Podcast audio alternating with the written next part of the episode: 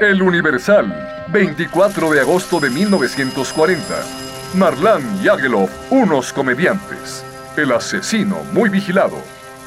Frank Jackson, o Jax Marlán, dice estar arrepentido y afirma no pertenecer a la GPU. Silvia Agelov no quiere que se le pregunte nada. Las dos figuras centrales del drama de Coyoacán, Jax Marlán van Pemprecht y Silvia Agelov, tienen la apariencia de dos comediantes. Se nota que el pseudoperiodista y exmilitar pretende a toda costa poner a Silvia a salvo, para lo cual ha inventado la sutil historia de que en buena parte fue el profundo amor que siente por ella lo que lo impulsó al asesinato de León Trotsky. Por otra parte, ella, profesora de psicología, se muestra muy fácil a los abscesos de apariencia histérica, de los que se repone con gran facilidad. Lo único que la aterroriza es la presencia de periodistas y fotógrafos, y ayer en la escena que se desarrolló durante la fracasada entrevista tan solo gritaba Get out, get out. El general José Manuel Núñez, jefe de la policía, rompió el hermetismo que se había generalizado entre todos los funcionarios de esa dependencia. En el capítulo anterior escuchamos... ¡Mátenme! ¡Oh, mátenme! ¡De una vez! ¡No me hagas ¡Mátenme! Seguro que te vas a morir, No he obrado por mandato de la GPU. ¡Mátenme! que te vas a morir, cerdo. Cuando te hayamos arrancado con cada pedacito todo lo perdido. ¿Quién era Bartolo? ¿Lo había conocido en París, como afirmó ante los secretarios de Trotsky? ¿O en México, como me declaró a mí? ¿Existía realmente o era una invención suya? ¿No se encontraba detrás de ese nombre el jefe de la GPU del que era instrumento inmediato? ¿O era simplemente el nombre que se le ocurrió en el momento de mayor peligro? ¿Y lo referente a su madre? ¿Ignoraba qué había sido de ella, como dijo en su declaración? ¿O la tenían efectivamente encarcelada y se habían servido de una terrible amenaza para obligarlo a cometer el crimen? Constituía todo esto un verdadero laberinto. Radio UNAM presenta Así asesinaron a Trotsky. Trotsky sufrió un teatral asalto en su casa ayer en la madrugada. El Nacional, 25 de mayo de 1940. Довольно метко сказал великий русский писатель Гоголь. Así asesinaron a Trotsky.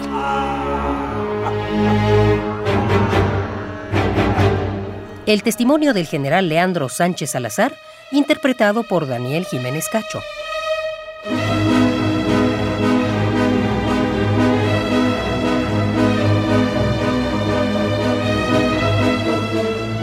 Serial dramatizado, adaptado por José Woldenberg y producido por Emiliano López Rascón.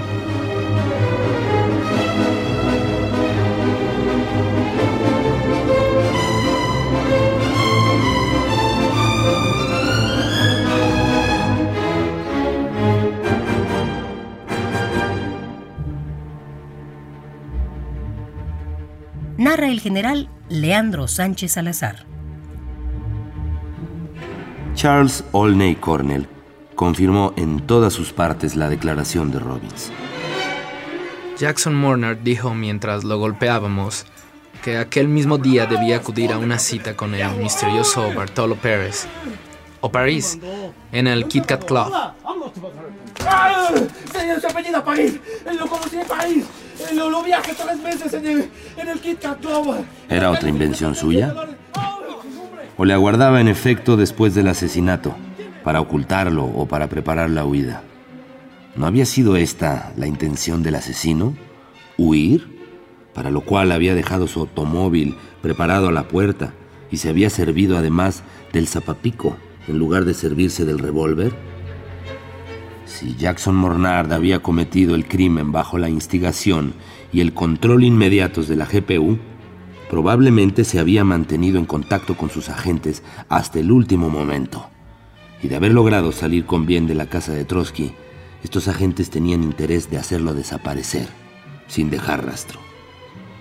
Con ese fin, había hecho desaparecer sin duda todos sus papeles personales y hasta su pasaporte. Uno de esos agentes no podía ser el llamado Bartolo. ¿Cómo saber su verdadero nombre y dónde dar con él? Los agentes extranjeros de la GPU sabían cubrir hábilmente su retirada. ¿Nunca tuvo sospechas sobre Jackson? Nunca. En cierta ocasión le oí decir a Trotsky que Jackson era un partidario suyo y que en París había dado mucho dinero para el partido. Los hechos evidencian ahora que es un reconocido stalinista y que fue la GPU la que tramó el crimen. Sí.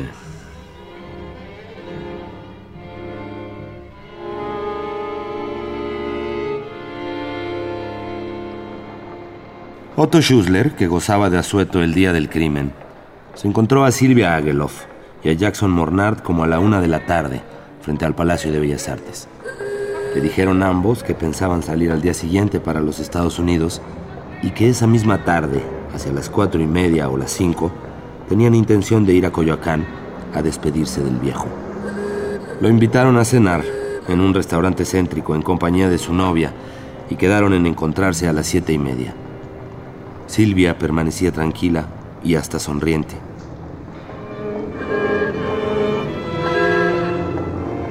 Jackson daba muestras, por el contrario, de una gran inquietud. Denotaba una palidez muy marcada y apenas decía una palabra. Él, que solía ser un tanto parlanchín, estuvo sumamente seco y frío, excusándose de tenerlos que dejar inmediatamente, pues debía asistir a una cita. Está un poco delicado de salud, sin duda a causa de la altura y del régimen alimenticio que lleva. Por eso nos conviene marcharnos. Le pareció a Otto que Silvia era sincera. A las siete y media en punto acudieron Otto y su novia al lugar convenido. Como un cuarto de hora más tarde, llegó Silvia. Se mostraba un poco nerviosa. Al ver que no había llegado Jackson, exclamó. Yo no sé lo que le pasa, su actitud es bastante extraña. Cuando se retrasa, telefonea siempre al hotel. Me dijo que vendría a recogerme a las cuatro y media para ir a despedirnos de los Trotsky. Y ni ha venido ni me ha llamado. Yo esperaba encontrarlo aquí. Silvia llamó varias veces al Hotel Montejo. Cada vez se mostraba más nerviosa, no sabiendo qué había podido sucederle a Jackson. Estuvieron buscándolo en diversos lugares. Hacia las ocho y diez minutos, Otto propuso que se le telefoneara a casa de Trotsky. Silvia dijo, Es imposible que Jackson esté allí. Nunca va sin que yo le acompañe. no obstante lo cual, Otto llamó. Y con la consiguiente sorpresa, oyó que le decían, Ven, come here. Ven inmediatamente. Jackson ha atentado contra el viejo. Tomaron un taxi y se dirigieron a Coyoacán. Durante el trayecto, Otto le comunicó a Silvia lo que acababan de decirle por teléfono. Así que para Schussler, Silvia Ageloff era inocente. ¿Lo era? ¿Realmente? Tanto Natalia Sedova como los colaboradores de Trotsky parecían sustentar esta creencia. Confieso que yo me resistía a admitirla. ¿Cómo era posible que hubiera vivido tanto tiempo como amante de Jackson Mornard sin ser su cómplice? O por lo menos sin sospechar su criminal propósito. Silvia era una mujercita menuda, delgada, de nariz más bien pronunciada y boca grande, de pelo rubio y lacio, muy miope. Demostraba gran excitación y era un tanto melodramática y plañidera. Su aspecto general resultaba poco simpático. Se ponía a sollozar cada vez que le mencionábamos el nombre de Trotsky. Pronunciaba toda clase de denuestos contra Jackson Mornard y pedía a gritos que lo matara. Si de veras era inocente, se explicaba su gran drama interior, su inmensa amargura. Su declaración sobre la forma como conoció a Jackson Mornard coincidía con la de este. Fue en París en julio de 1938. Me lo presentó una amiga norteamericana, Ruby Vile, que había hecho el viaje conmigo. No tardamos en convertirnos en novios. En agosto, Jackson me invitó a acompañarlo a Bruselas. No obstante, aunque me aseguró que su madre vivía en esta ciudad, no me la presentó. Al regreso a París, en septiembre, estrechamos nuestra relación. Yo pertenecía al trotskismo norteamericano desde hacía tiempo. Jackson me aseguró que no tenía ninguna idea política y cuando me oyó hablar de las teorías marxistas y del trotskismo, pareció interesarse mucho. De regreso a Nueva York en febrero de 1939, mantuvimos una abundante correspondencia hasta el mes de septiembre, en que se presentó él en Nueva York. Me explicó que llevaba un pasaporte falso porque únicamente así podía conseguir que fuera avisado. Vivimos durante un mes juntos en Nueva York. Al cabo de este tiempo, Jackson Mornard me dijo que tenía que trasladarse a México donde lo esperaba su patrón, Peter Lubeck, quien debía pagarle 50 dólares semanales por su trabajo. Me aseguró que este Lubeck era un importante agente de compras británico. Yo tenía la impresión de que Jackson trabajaba, no obstante que a su llegada a Nueva York me había dado a guardar la suma de 3 mil dólares, que me dijo que había recibido de su madre. Lo seguí a la capital mexicana en el mes de enero de 1940. Me dijo que las oficinas de su patrón se encontraban en el edificio Ermita número 820. Me proporcionó incluso su número de teléfono. Cuando algún tiempo después tuve necesidad de llamarlo, resultó que este teléfono no correspondía a la oficina en cuestión. Le encargué entonces a mi hermana Hilda, que se encontraba en México, que fuera a buscarlo al edificio Ermita. Hilda averiguó que en dicho edificio no existía la oficina número 820. Y caí en sospechas de que Jackson podía trabajar para el servicio de inteligencia del gobierno británico. Le comuniqué mis temores a Margarita Rosmer, la que se apresuró a tranquilizarme prometiéndome hacer investigaciones sobre el verdadero trabajo de Jackson.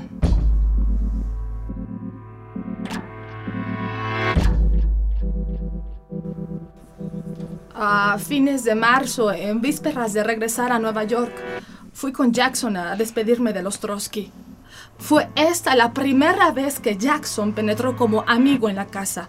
Antes de abandonar México le hice prometer que no visitaría solo a Trotsky, pues teniendo un pasaporte falso temía que me atrajera alguna complicación. Jackson me lo prometió, pero algún tiempo después recibí una carta suya en, Nueva York diciéndome que se había visto obligado a, quebrantar su promesa a causa de que había tenido que acompañar a Alfredo Rosmer, enfermo, a ver al médico. ¿A dónde le dirigía usted la correspondencia a Jackson? al Wells Fargo and Company. Yo misma recibía la mía allí cuando me encontraba en México. Por cierto que en una ocasión me escribió mi hermana desde Nueva York informándome que se encontraba en la capital mexicana dos importantes agentes estalinistas llamados Hellman ah, y Stachel. Jackson, que aparentaba no estar leyendo la carta ni interesarse por su contenido, preguntó inmediatamente quiénes eran estos agentes. Yo me apresuré a comunicarle dichos nombres a Harold Robbins. Ya. ¿Cuál es su opinión personal sobre el atentado contra León Trotsky? Pues, ¿cuál puede ser? Tengo hoy la convicción de que he servido como instrumento para que Jackson se acercara a Trotsky y consumara el atentado. No me es posible aportar pruebas sobre ello, pero tal es mi convicción. No cabe duda de que Jackson es un estalinista y que detrás de él hay otros estalinistas a los que no conozco.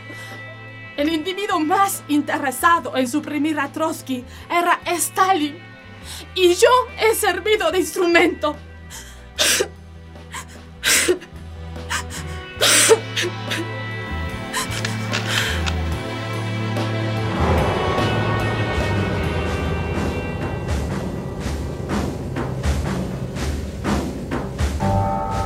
De esta declaración saqué dos conclusiones inmediatas.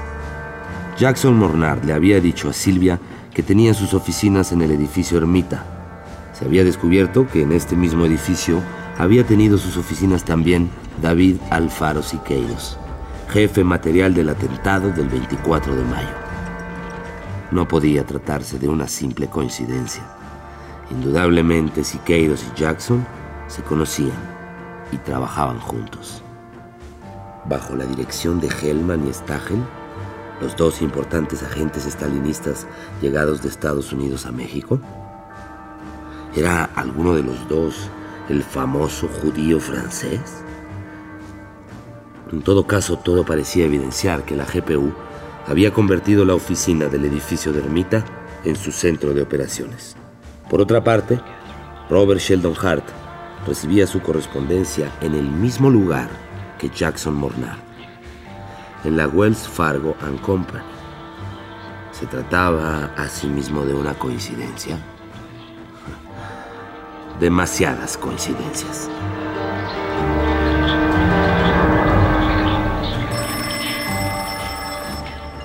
En la declaración que Silvia Ageloff prestó poco después ante el juez de investigaciones previas de la Procuraduría, añadió algunos datos de cierto interés. Ignoraba cómo obtenía el dinero Jackson Mornard, pero lo tenía en cierta abundancia y no se privaba de nada. No podía asegurar que tales fondos provinieran de la GPU, pero ahora tenía la absoluta convicción de que así era. Solo un agente de la GPU podía preparar y cometer el crimen como lo había hecho su examante. ¿Fue Jackson quien le pidió a usted que viniera a México? Así es. Me dijo que tenía la necesidad de venir a, a, trabajar a México y que yo debía acompañarlo o seguirlo poco después. Ahora comprendo cuál era su verdadero trabajo y por qué tenía empeño en que viniera con él a México. Por mi intermedio querría entrar en relaciones con Trotsky para asesinarlo. Y cuando vivía con él en Nueva York, ¿vio en su poder el piolet con el cual ha cometido el crimen? En Nueva York no lo tenía. Yo al menos no lo vi nunca. Lo vi por primera vez en México. Me dijo que era un gran aficionado al alpinismo y que había utilizado ese piolet en sus ascensiones al pico de Orizaba y al Popo, aquí en México. Nunca le di ninguna arma, ni aún el día del crimen. ¿Y Jackson no le habló nunca de sus proyectos criminales? ¿No llegó a sospechar usted nada? Nada. Me aseguraba por el contrario que era un gran admirador y un amigo de Trotsky. El día del crimen, en la comida, apenas probó bocado. Yo lo veía muy preocupado y nervioso. Antes de terminar la comida quiso marcharse pretextando que tenía que arreglar unos asuntos urgentes en el consulado americano y en un banco. Me dejó en el Hotel Montejo, prometiendo volver a buscarme hacia las 5 para ir a despedirnos de los Trotsky. Fue él solo a cometer el crimen.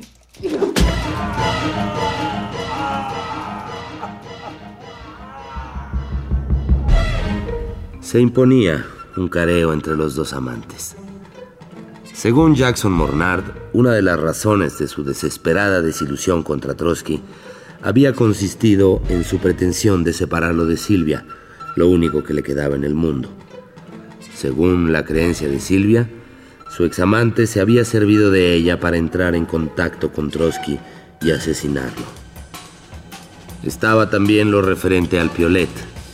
Jackson Mornard pretendía haberlo traído de Europa. Silvia no se lo había visto ni en París ni en Nueva York. Luego lo había adquirido o se lo habían proporcionado en México para la comisión del crimen. El careo podría contribuir a esclarecer estos y otros muchos e importantes extremos. Se efectuó este careo hacia la medianoche. Hice que se retirara el hermano de Silvia, llegado de Nueva York para cuidarla. Señora Ageloff. ¿Eh? Una amistad suya está aquí para visitarla. ¿Una amistad? Ah, ¿Qué, ¿Qué hora es? ¿Quién es? Ahora le digo de quién se trata. Permítame un momento. Regreso en unos minutos. Quería ver la impresión que les produciría a ambos la sorpresa de encontrarse frente a frente. Jackson. Lo voy a llevar a la sala de curaciones para que le examinen ese ojo. Se ve muy mal. Venga, venga conmigo. ¿Qué? Su ojo. Ah, bien, vamos. Llevaba sobre él un grueso algodón y una venda. Dos agentes lo tomaron por las axilas, en vista de su estado físico general. Silvia se encontraba tendida en su lecho, víctima de una crisis nerviosa. Se diría que adivinaba lo que iba a suceder. Hice entrar al asesino, mientras Silvia, sollozando, se cubría el rostro con las manos. Jackson, al verla en semejante estado, pretendió desprenderse de los agentes que lo conducían y empezó a gritar. ¡Sáqueme! Si ama usted a Silvia como pretende, ¿Cómo crees? ¡Está loco! acérquese a ella. ¡No! Háblele. Consuélela. Llévense a ese asesino, mátenlo. Ha matado a Trotsky. Por muy doloroso y dramático que fuera el careo, yo quería llevarlo hasta el fin. Jackson afirma que es usted la justificación de toda su vida. Y que por usted, que era víctima de las intrigas de Trotsky, lo ha matado. No, pero por favor, eso es una mentira. Es- él es un hipócrita, él es un asesino. No debe usted decir eso. Pero, por favor, Sin duda ignora los antecedentes del caso. ¿cuáles son? A ver, Jackson dice que se sintió desilusionado de Trotsky después de haber sido uno de sus fanáticos admiradores y que con sus intrigas pretendía desbaratar la felicidad de ustedes. pero eso son más que estupideces que está diciendo ese hombre. Pues si él no conocía personalmente a Trotsky, entienda, lo conoció gracias a mí. Trotsky creía de buena fe que era un admirador de sus doctrinas. Di, a ver, vamos, di que no es cierto, no mientas, traidor. Sáqueme de aquí, coronel. Di la verdad, aun cuando tengas que perder. Jackson Mornar daba muestras de una gran desesperación. Vuelto hacia mí, no cesaba de repetir. Coronel, ¿qué ha hecho? Coronel. Tú, tú eres el que no has dicho más que embustes. Tú eres un agente de la GPU. Te comisionaron hace tiempo para asesinar a Trotsky por orden de Stalin. Ya. No, averiguaste que mi hermana había sido colaboradora de Trotsky y que yo era amigo de su esposa. Niégalo. Cállate, Por Silvia. eso me enamoraste en París y me has estado engañando. Tu único objeto era matarlo haciendo a mí servir a mí de instrumento. Jackson me ha dicho también que Trotsky quería mandarlo a Rusia por Shanghái para Más. cumplir una misión secreta. Más. Quería pagarle el viaje con el China Clipper. Todo, todo es una mentira. Todo es mentira. Ha afirmado también que adquirió en Suiza el piolet con el que dio muerte a Trotsky. Pero eso tampoco es cierto, entiéndalo de una vez. Yo he andado con él por varias partes del mundo y por muchas ciudades. Conozco todos sus objetos y he arreglado todos sus equipajes. Que no siga mintiendo. El Piolet lo compró aquí, en México, para matar a Trotsky. Él dice que ya lo tenía Pero eso es una impostura. en Nueva York. Pero claro que no. ¿Qué dice usted a eso? Sáqueme de aquí. Sentíase abrumado. No se atrevía a mirar a su examante, y su único interés consistía en salir cuanto antes de aquel lugar.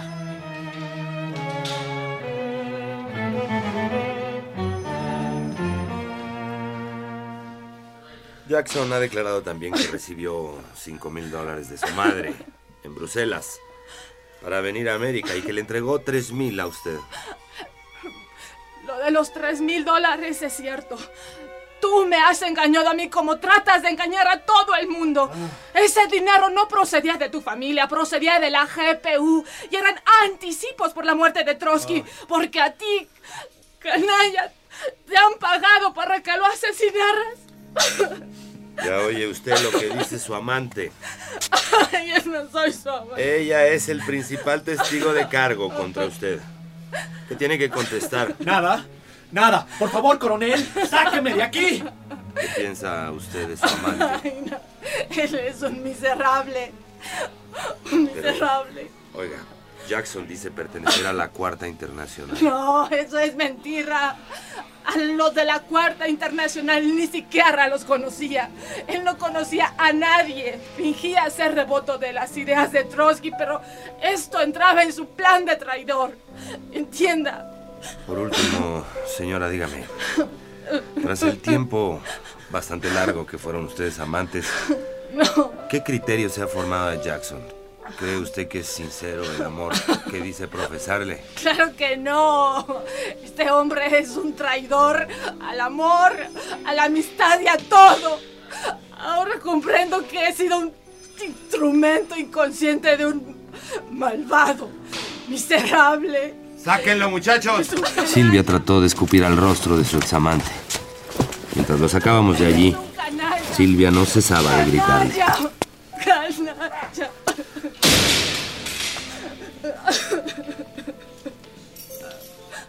Había sucedido algo por demás curioso. Jackson Mornard había asegurado que su idioma nativo era el francés y que conocía bastante bien el inglés, pero no así el español Siempre mostraba dificultades al usar esta lengua. Sus dotes de actor fracasaron en esta ocasión y pude descubrir que conocía perfectamente el español. Во время последней мировой жестокой войны этот Israel developed not from hum, not from socialism, but from Stalin. У людях такого неопределенного и неоформленного довольно метко. No se pierda el siguiente capítulo. ¿Quiénes lo mandaron a usted aquí y quiénes lo auxiliaron? ¿Quiénes le proporcionaron a usted los medios económicos para que cometiera el crimen? He entendido perfectamente su exposición. Anda usted buscando una verdad que no estoy en condiciones de darle, pues no la conozco. Que me va a llevar a un terreno sumamente ingrato y que tendré que soportar todas las consecuencias. Mi acto ha adquirido una proporción tan grande, tan enorme, que nunca pensé en ello. Y aun cuando me cortaran la piel a pedacitos, no podría hacer otra cosa. Ante algunas preguntas escabrosas, empezó una serie de respuestas vagas. No lo sé. No lo recuerdo. No lo No recuerdo. tengo respuesta, ni idea. No lo sé, no lo sé. No lo sé. No lo recuerdo. No lo sé. Ni idea.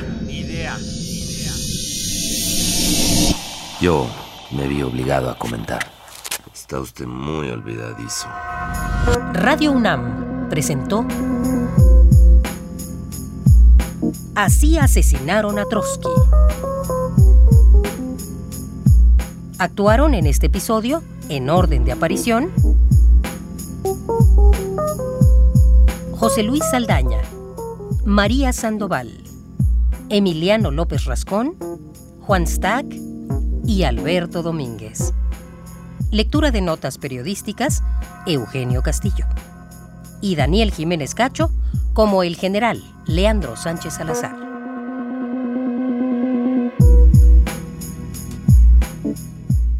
Grabación, Arturo González. Preproducción y asistencia de producción, Jimena Hernández y Omar Tercero. Agradecimiento especial a Rodrigo Hernández, Víctor Núñez y Manuel Sosaya por su valiosa colaboración. Adaptación de José Waldenberg.